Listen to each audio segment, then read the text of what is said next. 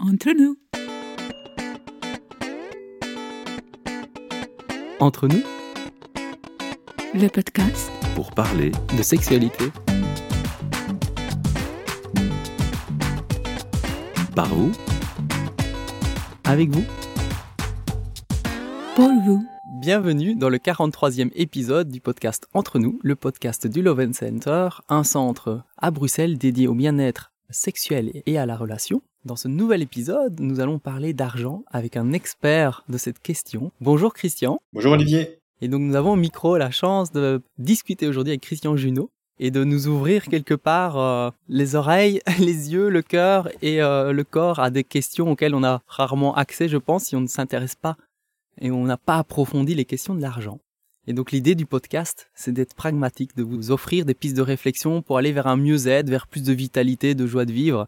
Et j'espère que ce podcast pourra y contribuer également. Alors, merci d'être là. Christian, est-ce que tu peux te présenter en quelques mots pour les gens qui ne te connaîtraient pas? Oui, donc je viens de Suisse, je suis économiste de formation, j'ai travaillé 23 ans dans une grande banque, j'aime le chocolat suisse aussi, et puis euh, je suis indépendant depuis euh, 13 ans maintenant dans l'accompagnement des personnes. Alors euh, je dirais qu'au début il y avait beaucoup de communication non violente, il y avait de différentes approches que j'amenais dans l'accompagnement des personnes, et puis ça s'est vraiment euh, resserré toujours plus autour de la relation à l'argent et des principes sources. Voilà, c'est vraiment les thèmes qui m'animent, c'est vraiment de rencontrer l'humain euh, au plus profond possible et d'encourager, de soutenir le changement que les personnes puissent être toujours plus qui elles sont, plus profond d'elles-mêmes également. Merci. La première question classique est quelle est ton intention en enregistrant ce podcast? Euh, Mon intention, à travers euh, l'échange qu'on va avoir, c'est de permettre euh, des ouvertures de conscience pour les uns et les autres, parce que je vois que pour moi, c'est vraiment toujours le premier pas qu'on puisse avoir pour permettre un changement, c'est d'avoir conscience qu'il y a quelque chose qui cloche, qui n'est pas aussi fluide que j'aimerais dans une relation ou l'autre que j'ai, dans un secteur ou l'autre de ma vie que j'ai. Donc j'aimerais vraiment que ce moment puisse contribuer voilà, à, à plus de conscience pour ceux qui nous écouteront.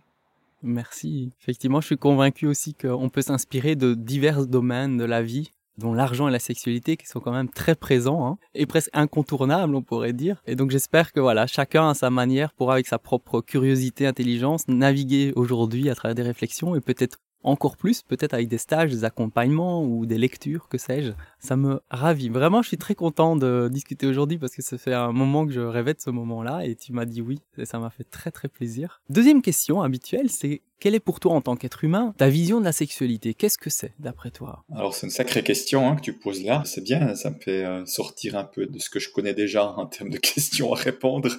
On me la pose pas souvent, que spécialise la relation à l'argent, celle-ci. Et pour moi, ma vision de la sexualité, ben, la sexualité, je vois déjà ça comme un acte qui permet la reproduction de la vie. Donc ça, ça me paraît comme quelque chose d'essentiel de ne pas oublier. Ça, ça se passe à travers un acte sexuel. Et pour moi, la sexualité, c'est aussi quelque chose qui est de l'ordre de la connexion à soi, de la connexion à l'autre. Pour moi, c'est quelque chose qui permet une rencontre avec soi et potentiellement avec euh, l'autre aussi, dans un niveau d'intimité, dans un niveau de vulnérabilité qui est particulièrement euh, grande, je trouve. Et c'est pour ça que je trouve que c'est un thème qui est tellement sensible parce que il y a potentiellement tellement d'enjeux qui se jouent là derrière. Merci. J'ai beaucoup aimé quand tu dis se souvenir que c'est à travers ça qu'on reproduit la vie, mais c'est le mot la vie, quoi. C'était tellement. Cette première phrase avec laquelle tu as démarré, ça m'a fait. Mais à quel point on devrait y mettre plus de conscience parce que toute la vie vient de là, quelque part. C'est vraiment. euh, c'est pas rien, quoi. Quand il la vie, c'est vraiment quasiment ce qui fait le magique, transcendantal, euh, inexplicable presque aussi. Waouh, merci. Eh bien, première question du contenu entre sexualité et relation. Qu'est-ce que ça t'évoque comme première euh, idée quand on parle de argent et sexualité Mhm. Alors, je trouve que c'est bienvenu. C'est bienvenu d'une part parce que je vois dans mes ateliers à quel point les questions de sexualité ressortent souvent, souvent sous forme d'abus sexuels et autres, euh, que ça a vraiment un impact sur la relation à l'argent. Et euh, donc pour moi, le, le lien, il existe déjà et de manière tout à fait euh, évidente, je dirais. Peut-être pas pour le commun des mortels. Donc c'est vrai que quand tu m'as proposé de partager quelque chose là-dessus, ça m'a paru comme une évidence. Voilà ce que je peux dire en tout cas dans un premier temps. Je sais pas si tu as envie d'ajouter quelque chose. Oui, pour moi, ça me paraît aussi évident. Je trouve que ralentir pour quelque part ouvrir cette boîte et de se dire qu'est-ce qu'on y trouve quand on prend le temps d'aller chercher ce qui est au fond de soi de plus intime? Parce que je trouve que la relation à l'argent, elle est très intime, la relation à la sexualité, elle est très intime, et que finalement, on est dans cette zone de vulnérabilité parfois où on peut pas vraiment se cacher, hein. on est tel qu'on est, et voilà. Et c'est vrai que ce que tu dis là, et au fond, tu vois, autant que tu dis euh, la relation à la sexualité nous amène dans quelque chose de très intime, ça paraît une évidence. Autant quand on dit, ouais, mais ma, relation à l'argent, c'est très intime, je l'entends sans arrêt, hein, mais je n'arrête pas d'être surpris par cela. J'ai envie de dire, pour moi, c'est presque une anomalie qu'on puisse parler d'intimité quand on parle de relation à l'argent parce que souvent dans la relation à l'argent, bon, il y a des comportements, il y a des chiffres, mais ça reste pour moi un peu un mystère qu'on puisse voir la relation à l'argent comme quelque chose d'intime, j'ai envie de dire. Euh, tu vois, j'ai une relation à l'eau, j'ai une relation à la nourriture. On a tous relation à l'eau, à la nourriture, à plein de choses différentes, finalement, à la nature. Mais on dira pas de ces relations-là qu'elles sont intimes. Pourtant, elles parlent aussi de nous. Et j'ai envie de dire, pour moi, c'est vraiment une anomalie que cette relation à l'argent soit si intime que ça. Et j'imagine, toi qui voyages à travers le monde, ça peut te paraître encore plus euh, flagrant de voir comment cette relation à l'argent varie d'une culture à l'autre. Si on va à Londres ou aux États-Unis ou en France ou en Belgique, on sent qu'il y a quand même culturellement un bagage différent. Hein. Pas une norme, mais en tout cas euh, quelque chose qui est d'une autre tonalité d'un pays à l'autre. J'ai l'impression qu'il y a quand même beaucoup moins de tabous sur euh, le salaire, par exemple. À Londres, avec des amis, on peut en parler plus facilement qu'en Belgique. Je me dis, tiens, parler d'argent, c'est parfois... Euh, on ne sait pas si les gens vont répondre. C'est un peu ma vie privée, tu vois, le côté un peu, ben, ça me concerne, c'est un peu intime, c'est à moi, c'est privé, je partage pas. Alors que dans certains pays, on peut annoncer son salaire sans nécessairement euh, avoir honte ou choquer ou bien être fier de ce qu'on gagne. Enfin voilà. Ouais, alors peut-être juste pour répondre à ce que tu dis là. Alors bon, en ce qui me concerne, en l'occurrence, c'est en francophonie que j'interviens. J'interviens en français, donc en francophonie mais je peux bien voir et observer, même si je fais pas d'atelier, que dans certains pays anglo-saxons, c'est beaucoup plus décomplexé. Mais décomplexé veut pas dire que leur relation à l'argent est bonne pour autant. Il y a d'autres enjeux qui sont souvent mis en place. le fait de mettre en avant son salaire, ça parle déjà de sa relation à l'argent aussi. Si j'ai besoin d'étaler ce que je gagne, ça parle de moi aussi d'une manière aussi surprenante. C'est pas mieux que celui qui cache son revenu, tu vois. C'est pas forcément en parler naturellement. Par contre, j'irai en francophonie, là où j'interviens, en tout cas en Europe francophone et au Québec, puisque je m'y rends dans deux jours et j'y suis déjà allé plusieurs fois. Euh, c'est très proche, en fait, la relation à l'argent. Ça reste assez, des cultures assez communes de perception d'argent de manière, euh, je dirais comme plutôt tabou et plutôt on, se cache, on en dit le moins possible. Oui, je me demande effectivement si parmi les auditeurs les auditrices, si au niveau de l'argent et de la sexualité, les gens s'autorisent en parler plus, plutôt que de dire le minimum ou de garder ça pour des situations un peu exceptionnelles, d'oser l'aborder, comme tu dis, comme quelque chose de naturel, de normal, qui fait partie de la vie, sans tabou ni honte ni intimité particulière, sans connotation extrême, voilà, juste pour ce que c'est. Et peut-être que ça peut créer, euh, je dirais, euh, davantage d'épanouissement en fait, d'oser parler de ces deux thématiques plus régulièrement, sachant que ça peut être délicat, mais d'oser ouvrir la porte. Alors moi je le crois profondément parce que au fond je trouve que le fait qu'on n'en parle pas, c'est comme si ça bloquait de l'énergie. Tu vois, c'est de l'énergie qui est plutôt mise pour garder ça à l'intérieur. Et euh, je vois, je fais un exercice systématiquement en atelier, mais aussi en conférence, où je propose de partager euh, leurs revenus à leurs voisins ou des choses comme ça, d'aller un peu au-delà du tabou, de vivre une expérience différente. Et je peux dire, pas à 100%, mais je dirais au moins entre 80 et 90%, je vois quand on fait cet exercice, il y a l'énergie qui monte d'un coup dans la salle. Les gens ont des immenses sourires. Il y a vraiment un truc qui se passe et je dis souvent aux observateurs avec moi, je dis, mais on devrait filmer, on n'imagine pas une seconde qu'ils sont en train de parler de leurs revenus, tellement on voit des visages épanouis, et les gens disent, oh, mais qu'est-ce que ça fait du bien, tu vois? Et c'est ça qui est assez étonnant. Et c'est là que je vois que ça libère de l'énergie. Je suis sûr que la sexualité, c'est pas différent. Ah oui, oui. C'est un sujet qui laisse pas neutre. On a des choses à dire en tant que. Voilà, on est des humains et on a des choses, on a des expériences et des valeurs aussi et plein de choses magnifiques qu'on a pu vivre, parfois plus difficiles. Mais c'est effectivement, ça génère beaucoup d'énergie. C'est intense. C'est ça qui est beau, je trouve. On touche à beaucoup de vitalité. Et tu aurais quelques conseils de questions? Si les gens voulaient poser des questions au niveau de l'argent. Tu parlais de parler du salaire, mais comment aborder? Imaginons que des gens qui n'ont jamais parlé d'argent, deux, trois questions classiques qui sont faciles d'accès, qui pourraient initier, tu vois, un début. Après, la personne de naviguer avec les réponses, mais... Euh. Bah déjà, si on est en groupe, je trouve que c'est bien de se poser la question ensemble. Chacun dit, tiens, qu'est-ce que représente l'argent pour toi? Parce qu'on voit que les représentations peuvent être assez différentes des uns des autres, même diamétralement opposées parfois, et que ça explique beaucoup de comportements. Et j'irais spécialement dans les couples, les questions d'argent sont des gros thèmes de conflits et des conflits plus violents que n'importe quel autre thème, selon une étude américaine en tous les cas. Et euh, justement, souvent, il y a des représentations différentes de l'argent, mais tant qu'on n'a pas mis de la clarté là-dessus, on n'arrive pas à comprendre l'autre. On s'énerve sur ses comportements sans comprendre ce qui est en dessous des comportements. C'est pour ça que je trouve que ce serait intéressant de commencer par là. Et puis je trouve que on a tellement souvent affaire à l'argent, même au long d'une journée, que ça vaut la peine d'apprendre à s'observer comment je me comporte quand il s'agit de faire des achats alimentaires ou comment je choisis mes repas au restaurant quand je fais un voyage, euh, quelle est l'importance du prix, si je dois parler d'argent dans mon professionnel ou en privé, est-ce que c'est facile, agréable, est-ce que je me retiens de dire les choses, enfin, il y a tellement de fois où on a affaire à l'argent, on pense à l'argent, que déjà juste de s'observer, c'est déjà une mine d'informations pour voir là où on est à l'aise, là où on ne l'est pas, là où on se tait, là où on aura envie de dire les choses, on n'ose pas, quels sont les enjeux derrière, quelles sont les peurs, etc. Tu me partageais en préparant euh, le podcast lors de nos premiers appels que la première chose qui était venue à l'esprit quand on parlait sexualité argent était la question du tabou, enfin de la notion du tabou. Est-ce que tu pourrais en dire plus?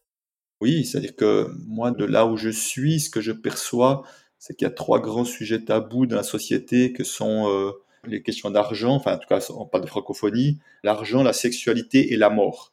Et la mort peut être encore un niveau de plus parce que s'il y a bien une discussion qu'on n'a pas autour de la table en général, c'est qu'est-ce que ça te fait l'idée de mourir un jour, alors qu'on va tous mourir, mais on fait comme si ça n'existait pas.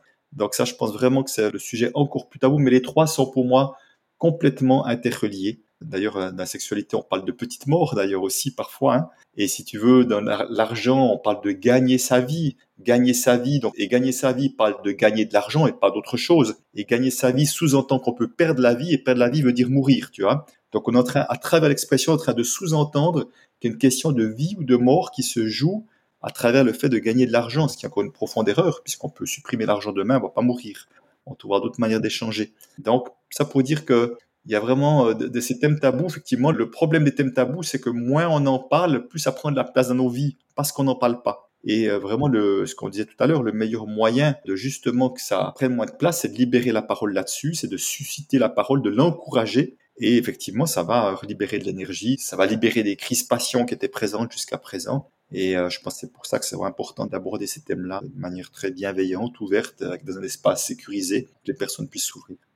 Sent qu'il y a, je dirais, j'utilise souvent l'outil de me dire, OK, quand je propose une question, je peux considérer que sur une échelle de 0 à 10, que 1 c'est peu inconfortable et 10 sur 10 c'est très inconfortable. On sent qu'il y a un curseur, on peut jouer sur le niveau d'inconfort finalement. Et c'est sûr que oser parler comme ça de notre relation à la mort, je trouve que c'est vraiment, euh, on est très très haut dans l'échelle. Hein. Ça pourrait être tellement beau de considérer la mort comme une célébration aussi, comme honorer la personne pour tout ce qu'elle a fait, comment elle s'est investie, comment elle a vécu pleinement sa vie, comment elle s'est exprimée telle qu'elle était, comment elle était accueillie et qu'elle a pu créer des choses pour elle, pour le groupe, pour la société, et de se dire que plutôt que ça soit quelque chose de triste, que ça puisse être avec une connotation positive, parce que finalement on célèbre, waouh, cette personne a existé, on a eu la chance de la rencontrer, elle a fait ça, ça et ça. Mais aujourd'hui, je pense que on se rend compte qu'oser poser cette question, ça peut déstabiliser, parce qu'on se pose la question aussi, est-ce qu'on est à la bonne place? Comme demander aux gens, est-ce que vous êtes heureux dans votre sexualité? Si la personne ne l'est pas, on sait que c'est potentiellement euh, délicat d'aborder la question, parce que par pudeur, parfois on n'ose pas euh, gêner la personne, la déstabiliser ou d'aborder une question qui pourrait être euh, délicate pour elle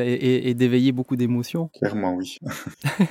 et quel autre élément t'interpelle sur cette relation argent et sexualité? Ben, je dirais que ma perception, en tout cas au niveau de la sexualité, c'est qu'il y a beaucoup d'enjeux au niveau de l'estime de soi derrière. Soit un manque d'estime de soi qui aura une incidence sur la manière dont on peut appréhender notre sexualité, mais ça tu pourras le confirmer. Ou alors on veut tellement prouver des choses ou prouver des choses à l'autre justement par manque d'estime de soi qu'on pourrait en faire trop de manière maladroite et tout ça. Et au fond, euh, je vois que c'est la même chose avec les questions d'argent. Par manque d'estime de soi, beaucoup de personnes n'arrivent pas à se donner de la valeur, euh, s'autorisent pas à gagner, pensent qu'ils ne méritent pas de recevoir. Des choses comme ça qui se jouent et qui fait qu'on va plutôt jouer petit, j'ai envie de dire, de cette manière. Et puis il y en a d'autres qui ont aussi peu d'estime d'eux-mêmes et puis qui vont vraiment vouloir prouver à l'extérieur qu'ils ont de la valeur et puis euh, qui vont peut-être gagner beaucoup d'argent mais de manière euh, douteuse ou en tout cas qui part pas d'un bon endroit et qui vont vouloir prouver des choses au monde, mais quelque part, ça part toujours d'un endroit de manque intérieur et que c'est pas, ils auront peut-être a priori, je dis bien a priori, une situation matérielle plus confortable, mais en même temps, le mal-être intérieur sera tout à fait le même. Donc ça ne résout rien du tout non plus à ce niveau-là. Donc j'ai l'impression qu'il y a des choses qui se jouent aussi des deux côtés à partir de cet endroit intérieur. Je sais pas comment ça te parle. Ça me parle beaucoup parce que c'est très connu en sexualité, l'estime de soi et la confiance en soi, mais c'est deux choses différentes. Mais l'estime de soi est vraiment un pilier en fait de comment on va se comporter et de la possibilité d'être satisfait et de s'épanouir dans la sexualité. C'est vraiment fondamental. En tout cas, notre estime de nous va colorer toute notre expérience et vie sexuelle de manière assez forte. Ça parle aussi euh, finalement de consentement d'une certaine manière parce qu'on a la confiance en soi, on s'exprime, on dit qui on est, on réagit, on prend pas les choses pour argent comptant, façon de parler, tu vois, on va s'exprimer aussi, on va, on va oser dire oui ou non sans se dévaloriser tout en étant dans l'accueil de l'autre et on va être dans ce que j'appelle un oui plein.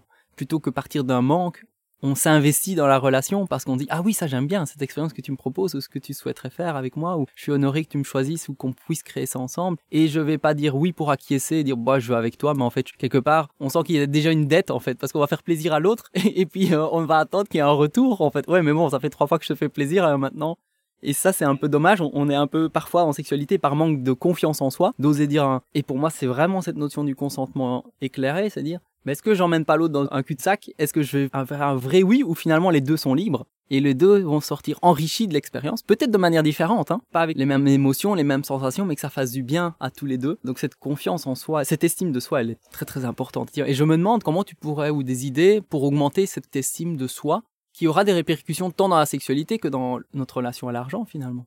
Peut-être juste avant de répondre à la question, j'aimerais juste revenir sur ce que tu disais. Au fond, ce qui me venait en t'écoutant, en disant est-ce que je dis des, vrais oui ou pas, etc. Et le mot qui me venait, c'est des formes de transaction là derrière. C'est-à-dire, si j'ai un désir en lien avec la sexualité, est-ce que je tiens compte de l'autre ou j'ai juste assouvir mon désir et puis l'autre est juste euh, utile pour cela? Donc, est-ce que vraiment c'est un vrai échange? Est-ce qu'il y a vraiment, on tient compte vraiment de l'un et de l'autre comme l'autre étant aussi important que moi?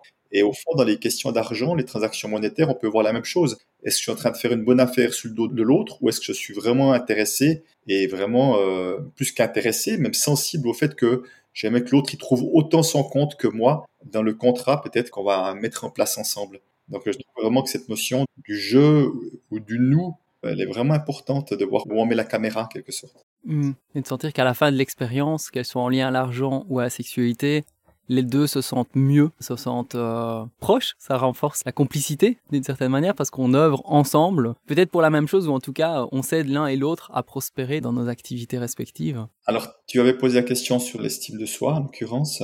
Accroître l'estime de soi, c'est que c'est un, grand thème. il y en a ceux qui sont souvent mieux placés que moi pour en parler. Simplement moi, de mon expérience, parce que je pense que je pars vraiment qu'une estime de moi qui est quand même bien bien basse malgré des études universitaires, parce que des fois on croit que les, parce qu'on fait des études, on a forcément une bonne estime de soi, pas du tout, c'est pas du tout ce que j'ai vu et pour moi et pour d'autres. Au fond, je crois que c'est de sortir toujours plus souvent de sa zone de connu. J'aime pas appeler ça sa zone de confort, parce que je pense pas qu'elle soit si confortable que ça la plupart du temps. Mais en tout cas, de sortir de sa zone de connu, de sortir de sa zone de référence, oser faire des pas en dehors de ce que j'ai l'habitude. Et, et, tu vois, les pas, ça peut autant, dans ce qu'on partageait tout à l'heure, euh, parler d'argent, de sexualité de manière plus ouverte. C'est déjà des pas de sortir de sa zone de connu, d'oser aller dire les choses autrement, de dire ce qui me convient pas, euh, oser faire quelque chose de nouveau que je n'ai pas osé faire, qui pourrait être de m'exposer, de me rendre plus visible à un endroit ou à un autre. Enfin, il y a dix mille manières pour chacun dans sa vie de le faire. Et chaque fois qu'on fait ces pas en dehors de cette zone de connu, de référence, on fait qu'augmenter notre espace de jeu et finalement, la plupart du temps, on se rend compte que ça se passe plutôt pas si mal. On se raconte une histoire, ça me paraît dangereux de faire ça, mais dans les faits, la majorité du temps, ce n'est pas dangereux, en tout cas pas aussi dangereux que l'histoire qu'on s'est racontée, qui est souvent bien pire. Quoi. Je pense que c'est vraiment un des meilleurs moyens et qui fait que, pour moi, c'est un chemin qui n'est jamais terminé. Hein, accroître l'estime de soi, c'est... il y a toujours d'autres enjeux qui se présentent, même si j'ai fait un bout de chemin, que je fais des choses que je ne faisais pas du tout avant, il y a encore d'autres nouveaux enjeux qui se présentent potentiellement. Oui, merci. En t'écoutant, ce qui m'est venu à l'esprit quand tu disais détente les zones de jeu, c'est qu'en fait, on va rencontrer de plus en plus de personnes qui jouent, qui jouent dans leur vie aussi. Peut-être ou peut-être pas, mais en tout cas, on a la probabilité de rencontrer plus de monde, qui contribue aussi à un bien-être social, relationnel, euh, qui dépasse aussi ce qu'on peut se payer euh, avec l'argent ou autre. On, est, dans l'immatériel d'une expérience qui déjà s'enrichit par le social en fait, le lien social qui est euh, irremplaçable et qui est très particulier. Moi je voyais cette manière de dire, je me suis projeté à voir aussi euh, toutes les expériences que je me suis permise de faire en dehors de ma zone de connu, effectivement, et ça m'a mené un grand sourire de me dire ah bah oui en fait, hein, tous ces moments-là c'était quand même des moments très magiques, hein, d'oser bien. Et pendant toute une période je me forçais justement à le faire à faire des choses autrement que j'ai l'habitude de le faire, d'apporter un peu de créativité et en même temps de faire des choses que j'avais jamais fait. Juste pour le plaisir de toujours en éveil en fait, à l'écoute. Alors c'est vrai que j'ai utilisé le mot jeu parce que moi j'ai tendance, j'aime voir la vie comme un jeu, dans le sens qu'ils sont des expérimentations continues. Je pense qu'on est venu au monde plutôt pour s'amuser que pour s'emmerder ou que pour souffrir, même si ça peut évidemment arriver aussi. Mais je peux bien comprendre que tout le monde ne puisse ne pas le voir comme ça. Mmh, effectivement. Tu me partageais également un élément que je trouvais intéressant par rapport au parallélisme qu'on peut faire avec la sexualité et des choses qui peuvent être révélées parce que, voilà, dans deux domaines différents, le tien comme le mien, argent et sexualité, bah, ça apparaît par rapport aux inscriptions en tout cas dans ton expérience et euh, dans ton activité, tu remarques qu'il y avait davantage de femmes qui s'inscrivent. Cette progression de relation à l'argent. Euh, j'observe la même chose en sexualité de manière générale. On sait qu'il y a bien plus de femmes euh, qui font cette démarche d'aller vers des ateliers, des exercices, enfin voilà, de se rencontrer, de s'éveiller par rapport à ça. C'est vrai, je me souviens quand on a fait des stages de tantra avec mon épouse, que j'étais un peu une exception, c'était l'homme qui avait amené la femme. La plupart du temps, la grande majorité du temps, il disait que c'était l'inverse. Mais c'est vrai que je pense que dès le moment où on a affaire à quelque chose de l'ordre de l'intériorité, les femmes sont plus à l'aise, plus appelées à cela naturellement, qui est vraiment un retour à soi, qui est juste euh, peut-être un peu plus d'introspection, de se poser quelques questions. Que je dis l'homme, dans l'énergie masculine de l'homme, qui a plus tendance à passer à l'action, à chercher des solutions plutôt que d'aller voir des problèmes, réchigne en quelque sorte d'aller euh, faire ce travail d'introspection et, et avec toute la vulnérabilité que ça peut demander également, tout l'accueil que ça peut demander aussi. C'est comme si c'est quelque chose où les hommes, d'une manière générale, étaient un peu moins bien outillés, pour l'instant, en tous les cas, et qui avait peut-être un peu plus de résistance, certainement. Indicativement, tu vois quel type de proportion juste indicatif entre le nombre d'inscriptions hommes et femmes? Je dirais à peu près 80% euh, de femmes, 20% d'hommes, après, me concernant. Donc c'est une nette différence. Oui, c'est une nette différence. Et en même temps, ça confirme un peu ce que je crois aussi, c'est que je pense vraiment que notre société change et changera avec le fait que les, femmes prennent toujours plus leur place également dans leur énergie euh, féminine également, parce que nous en avons euh, grandement, grandement besoin dans la société. évidemment, les hommes ont aussi une énergie féminine et c'est bien qu'ils s'y connectent, mais je pense que ce serait déjà bien que les femmes ont beaucoup apporté et je dirais toute une série d'études qui montrent, entre autres dans les entreprises, que plus il y a de femmes dans un conseil d'administration, plus les entreprises sont pérennes. C'est quand même intéressant aussi. On peut voir que ça peut aussi avoir une incidence, même sur le plan économique, si on croit, alors qu'on croit à tort que c'est beaucoup un, plan pour les hommes. Euh, non, je pense que c'est vraiment un plan pour tout le monde. Merci. Est-ce que tu as observé peut-être une manière d'arriver à sensibiliser les hommes davantage à cette question de l'argent, à aller vers cette réflexion, introspection et coaching pour améliorer leur relation à l'argent et leur vie? Est-ce que alors pour être honnête, j'ai pas cherché j'ai pas cherché des stratégies particulières pour plus toucher les hommes. Pour moi, c'était pas forcément un enjeu en disant voilà, je fais confiance que chacun vient un moment qui lui semble juste. Donc j'ai pas fait de recherche par rapport à ça. Donc euh, je sais pas si toi tu as essayé quelque chose peut-être que moi je n'ai pas essayé. Mais écoute, pour l'instant en tout cas, je démarrer de nouvelles collaborations et entre autres avec une personne euh, que j'ai rencontrée l'été passé dans un mariage et euh, on s'est beaucoup amusé et d'amener plus de jeux. Lui le fait déjà, mais on voudrait collaborer pour amener vraiment la question de la sexualité, de la relation, de l'introspection un peu plus. Et lui le fait à travers le jeu, c'est-à-dire on déconnecte d'une certaine manière ce qu'on veut mentaliser, mais d'être plus dans la spontanéité, dans le contact, dans le rapport au corps, dans les play fights, tu vois, le, fait de par des exercices physiques, d'être en relation, de se toucher, d'être dans quelque chose, d'ancrer effectivement quelque chose de plus extérieur, hein, comme tu disais, hein, intériorité, extériorité, et d'amener euh, effectivement des éléments d'intériorité, mais avec davantage d'éléments euh, dynamiques de contact, de rapport au corps entre hommes. Et ça me parlait beaucoup. On va expérimenter et on verra un peu ce que ça donne. Euh, on va proposer un programme bientôt. Je te tiendrai au courant. ça peut être. Ouais, bah, chouette. Hein. Un autre élément qui m'avait touché lors de nos échanges, c'était cette aspect de donner-recevoir qui est euh, effectivement ben, la base quelque part du monde de l'argent, hein, puisque c'est des échanges, euh, que ce soit de biens, de services ou d'argent, et qu'en fait c'est un sujet qui mériterait qu'on le revisite un peu. Oui, on en revient pour moi, il me semble, sur la notion de transaction aussi. Je me suis formé aux constellations systémiques familiales il y a pas mal d'années, déjà maintenant, une douzaine d'années. Et puis celui qui a créé ça, Bertelinger, il disait justement que pour qu'une relation fonctionne bien sur la longueur, il faut qu'il y ait une perception d'équilibre en donner-recevoir. Et je parle bien de perception d'équilibre parce que de toute façon, il n'y a pas de calcul qui est fait. on peut faire des calculs financiers, mais ce serait un cours très limitatif. Et ça me parlait bien parce que non pas qu'il doit y avoir un équilibre permanent, parce qu'il peut y avoir des moments de déséquilibre. Évidemment que si je suis malade, ben, peut-être quand je vais plus recevoir que je vais donner à un moment donné, et qu'il n'y a pas, je pense, une comptabilité à faire. Mais encore une fois, d'avoir soin peut-être de cette relation, de ce que cela implique, parce qu'on le voit nous-mêmes, quand on a l'impression qu'on est sans arrêt en train d'écouter quelqu'un puis qu'il s'intéresse jamais à nous, au bout de la troisième fois, on se fatigue aussi, quoi on a l'impression juste une oreille euh, à disposition de l'autre ou sa poubelle dans laquelle il vient euh, juste décharger toutes ses colères ou tout son mal-être. Et quelque part il n'y a pas d'espace pour moi quoi. Donc on voit quelque part c'est pas quelque chose qui n'est pas à l'aise Alors, euh, dans l'idée de donner-recevoir, dès qu'on y inclut l'argent, ben effectivement, c'est de dire est-ce que finalement ce que j'ai reçu, ça peut être autant euh, quand je vais au restaurant, par exemple, hein, que ça peut être quelqu'un qui va suivre une formation avec moi ou autre chose, à dire est-ce que j'ai l'impression que ce que j'ai reçu est, est, au moins équilibré à ce que j'ai donné, peut-être en termes d'argent, peut-être, ou même aussi en termes d'engagement de mon côté également, en termes d'implication de celui qui anime, parce que c'est pas juste financier, c'est beaucoup plus vaste, et qu'aussi longtemps qu'on a l'impression que c'est équilibré, ben, voire même que même c'était même mieux que ce que j'attendais, eh ben, ça amène de la satisfaction, ça amène même beaucoup de satisfaction et de joie. Et en général, quand on mange très bien, en sortant du restaurant, on se pose même plus la question de combien on a payé. On a juste la joie d'avoir bien mangé quelque part. ça peut tout à fait être la même chose avec une formation et tout ça. On a juste de la joie de ce qu'on a reçu et vécu. Et on se pose plus cette question-là. Donc, c'est un très bon signe quand on se pose plus cette question-là. Quand on commence à faire des calculs, en général, c'est mauvais signe, quoi. Oui. Oui, tout à fait. et c'est particulièrement vrai en, relation et en sexualité. Je pense que cette, notre satisfaction d'une relation vient de notre perception de cet équilibre du donner-recevoir, de comment on s'investit, qu'est-ce qui est en, en retour, sans nécessairement que ça soit des transactions, mais en, tout cas, tiens, on le fait spontanément avec joie, sans calculer, ça vient naturellement, et en même temps, l'autre, en étant lui-même et dans ce jeu de dialogue, il nous apporte plein de choses qu'on vivrait pas tout seul et qui nous font du bien. que ce soit la présence, le sourire, la danse, enfin que sais-je, c'est tellement de choses euh, très simples. Je me disais, probablement quand dans les ateliers que tu proposes, tu proposes de revisiter ou de réexpérimenter notre habilité à donner et à recevoir et où est-ce qu'on se sent plus à l'aise ou plus inconfortable? Est-ce qu'on pourrait peut-être oser euh, être dans une zone d'inconnu parfois d'aller euh, recevoir là où on a peu l'habitude de recevoir ou, vice-versa? J'imagine a... Si tu veux, peut-être juste pour compléter ce que j'ai dit, après je répondre à cette question, c'est que dès le moment où il y a une forme de notion de, de perception, qu'on voit, c'est la perception de sacrifice, tu vois, je, m'oublie sur ce plan-là, qui peut être aussi sur l'aspect sexuel, j'y trouve pas mon compte, mais euh, ce qui compte, c'est que l'autre soit content, mais je m'oublie. Ou effectivement, je m'oublie et puis je travaille comme un dingue, ou je, souffre au travail pour ramener de l'argent à la maison, mais j'ai zéro plaisir.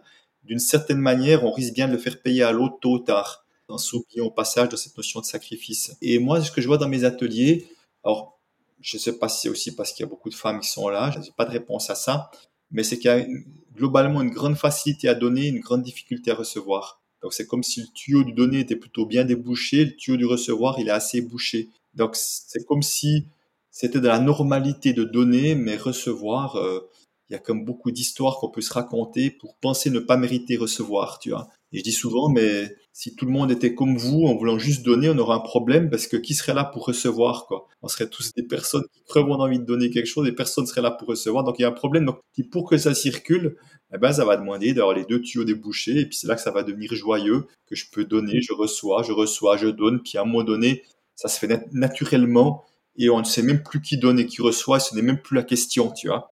Oui, oui, ça, ça me parle beaucoup. Surtout sur cette notion euh, que j'apprécie beaucoup du slow sex. Dans cette approche de la sexualité liée au slow sex, c'est exactement ce que tu dis. C'est un moment, on dépasse cette notion. On se questionne et on regarde le donner-recevoir. Et dans la sensation, on ne sait plus qui donne et qui reçoit. Parce qu'on est, quelque part en symbiose, on est en résonance, on ressent des choses intenses, on ressent ce que l'autre ressent d'une certaine manière. Et en fait, on se pose plus la question qui donne, qui reçoit. On est tous les deux plongés dans l'expérience. On oublie même le temps, on oublie euh, tellement de choses, on est immergé complètement. Et ça me plaît beaucoup parce que c'est vraiment cette question-là, arriver à ce stade où on n'a pas l'impression ni de se sacrifier, ni d'être en dette, ni d'être mal à l'aise, d'être juste dans cette fluidité d'échange, d'expérience commune en fait, d'expérience commune qui fait qu'il n'y a plus de donneur, plus de receveur. quoi. C'est presque une vue de l'esprit de vouloir, parce que finalement qui donne et qui reçoit et quoi, c'est très relatif en fait. Tout à fait.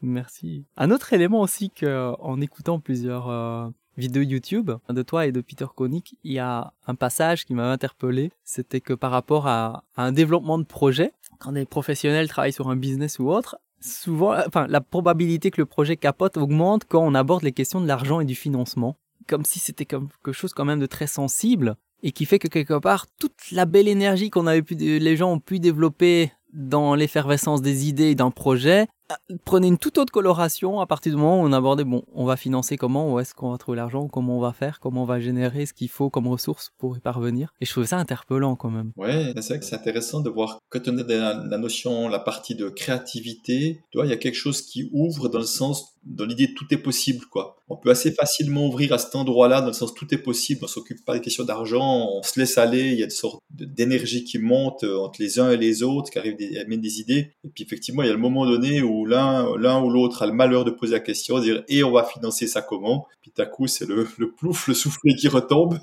la question à ne pas poser, tu vois, qui gâche tout. Et à coup parce que c'est comme si à coup au moment où on pose cette question, il y avait une perception de lourdeur et de limitation, tu vois qui arrivait à ce moment-là et ça enlevait un peu cette belle énergie en disant ah ouais euh, ah, souvent il y a cette histoire ben oui on va revenir les pieds sur terre quoi tu vois un peu ce truc là euh, là on était dans une autre énergie un autre plan en quelque sorte et euh, c'est important parce que de voir ça et d'en être conscient parce que trop souvent après dès qu'il s'agit d'argent de financement il y a des limitations qu'on se met soi-même alors qu'il y a beaucoup beaucoup beaucoup d'argent à disposition et potentiellement sans qu'on le sache beaucoup d'argent qui n'attend que ce projet là pour être investi dedans, par exemple, aussi. Ça, on ne le sait pas, mais en tous les cas, ça va demander de s'ouvrir à, ce que tous les possibles soient présents, y compris sur l'aspect financier. Ouais. Peut-être aussi cette notion liée à la confiance en soi, de se sentir capable. C'est sûr, si l'enjeu est 100 euros, on va tous dire, bah, le projet tient la route, on est tous capables, ou en tout cas, la motivation, ça fait pas un soufflet qui redescend. Et si on dit il faut 10 millions, évidemment, on va se dire, hum, c'est peut-être quand même une autre paire de manches. est-ce qu'on se sent à la hauteur ou capable, ou que sais-je, ou est-ce que je mérite? C'est vrai que ça amène tellement de questions ben, si tu veux, souvent, une délimitation que je vois, c'est qu'il y a trop de personnes, quand elles ont un beau projet, qui croient qu'elles doivent trouver l'argent par elles-mêmes, que être par leur propre argent qu'elles peuvent mener leur projet. Et dès le moment où on pense ça, automatiquement, on vient déjà de se créer une, propre prison, une propre limitation qui réduit mon champ d'action, qui réduit mes possibilités. Alors que c'est pas vrai, tous les grands projets, toutes les grandes entreprises, après qu'on les aime ou pas, c'est une autre question, mais au-delà de ça, parce qu'après, on pourrait faire des choses magnifiques aussi avec des tics ou pas, ça ce sont d'autres choix, mais tous ces grands projets-là se sont faits avec, euh, pas avec le propre argent des, des propriétaires, mais c'était avec l'argent des autres. Et on voit bien que ça fonctionne très bien comme ça, qu'il y a plein de personnes qui investissent là-dedans, donc il n'y a pas de raison que ce soit pas possible pour un autre projet qui a du cœur et euh, qui aurait de, belles valeurs. Mm. Et je suis même curieux de voir à quel point, euh, si les auditeurs auditrices auraient envie de cheminer dans cette direction-là par rapport à leurs propres affinités, d'observer en fait, comme tu expliques au début, d'observer notre relation à l'argent, de comment on le donne, on paye et on achète ou quoi que ce soit comment évolue quelque part notre sexualité aussi quand on fait évoluer notre rapport à l'argent ou vice versa ou de se dire qu'il y a peut-être des ponts ou des liens qu'on n'a jamais fait mais qui pourraient être puissants d'émancipation dans un domaine comme dans l'autre que les deux pourraient être en écho positif et de se dire que parfois on voit des problèmes à la sexualité qui n'en sont pas quand je, t'écoutais dans tes différentes vidéos sur internet je sentais comme euh, un élément important de ton enseignement, discours et autres, c'est de se dire on associe parfois tellement de choses à l'argent qui n'a rien à voir avec l'argent.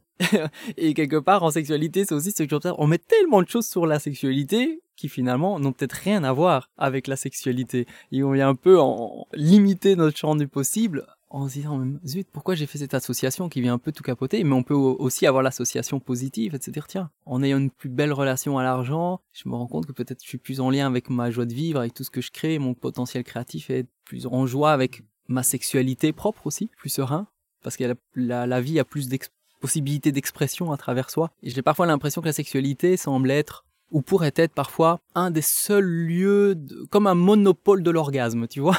C'est un mot un peu du domaine financier, mais comme si le grand plaisir, la grande jouissance, la grande satisfaction, comme si c'était quelque part, ben oui, ça appartient à la sexualité ou au génital et c'est par là que ça doit passer, alors qu'en fait, non, il y a plein de manières finalement de vivre euh, des orgasmes, des plaisirs intenses ou de l'extase qui peuvent être initiés ou compris grâce à la sexualité ou génitale, mais qui n'en sont pas le monopole du tout en fait. On pourrait très très bien vivre, je sais pas, hein, euh, des grandes joies intenses qui sont dans tout autre ordre et de savoir que c'est possible déjà, ça peut nous permettre de vivre d'autres expériences ou d'autres euh, perceptions. Oui, je te rejoins pleinement. Les liens, si tu veux, pour moi, ils sont assez clairs aussi, c'est-à-dire que moi, à travers la porte d'entrée de la relation à l'argent, si tu veux, les gens qui suivent un parcours avec moi, quelque part en sortant en tout cas, très grande majorité du temps, ils viennent d'accroître l'amour pour eux-mêmes. Ils sont plus en amour avec eux-mêmes.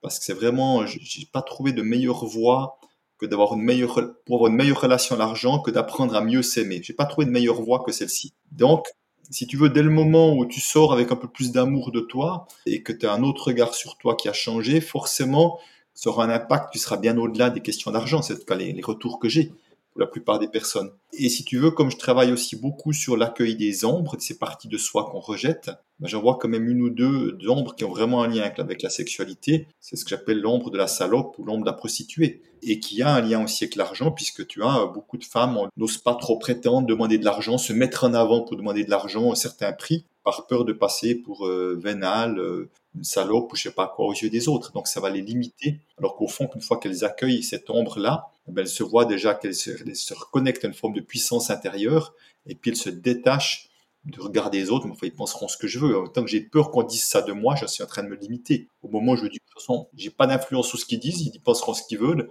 Il y a quelque chose qui est déjà plus libre également, qui est gagné en liberté aussi. Et d'arriver à mieux se donner de la valeur également aussi, à partir de là. Enfin, sous l'aspect financier, évidemment. J'ai vraiment ce sentiment en, terminant ce podcast avec toi que il y a tellement de pistes d'épanouissement de l'humain et en écoutant les différents domaines, c'est-à-dire waouh, on pourrait vraiment faire des pas énormes par rapport à la confiance et l'estime de soi en travaillant notre relation à l'argent et que c'est pas directement en abordant la question du corps ou de, de, la sexualité, tu vois des choses qui sont parfois plus directes où on a intuitivement que c'est lié parce que c'est présenté comme ça dans le mainstream, c'est-à-dire en fait euh, on voit les effets peut-être secondaires, hein, on pourrait appeler ça des effets secondaires parce que notre intention n'est peut-être pas de développer la confiance en soi, quoique, ou l'amour de soi, quoique, et qu'en travaillant cette question de l'argent, euh, eh bien voilà, on a plus d'amour à partager, quoi. Je trouve ça fabuleux.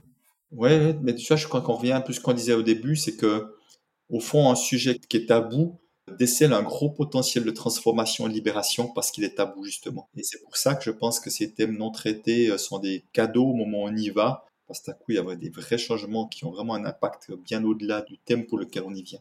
Merci beaucoup. Merci Christian pour ces réflexions riches de sens et de potentiel. Voilà, j'espère que les gens vont se faire ce cadeau, s'ils sont juste pour eux à ce moment-ci, euh, d'aller creuser cette question-là et de l'argent, de la sexualité. Je ne sais pas si tu as envie d'ajouter quelque chose euh, pour euh, clôturer ce podcast.